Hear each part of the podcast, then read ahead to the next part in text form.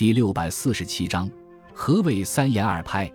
三言是指明代冯梦龙所编著的《玉石名言》《警世通言》和《醒世恒言》；二拍是指林初编著的《初刻拍案惊奇》和《二刻拍案惊奇》。因三言和二拍编著年代相近，内容形式类似，所以后人将它们合称为三言二拍。三言是我国文学史上第一部规模宏大的白话短篇小说总集，也是白话短篇小说发展历程上由民间艺人的口头艺术转为文人作家的案头文学的第一座丰碑。它是冯梦龙收集了一百二十篇宋元和明朝的话本及拟话本，并进行了加工润色而成。它的题材广泛，内容复杂，广泛反映了晚明市民的生活面貌和思想感情。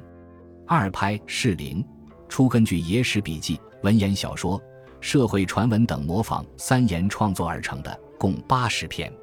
它反映了当时市民生活中追求财富和享乐的社会风气，同时也反映了资本主义萌芽时期人们渴望爱情和平等的自由主义思想。二拍标志着我国古代白话短篇小说实现了由集体创作到个人创作的转变。三言二拍在我国古代流传很广，许多故事脍炙人口，在中国文学史上也占有重要地位。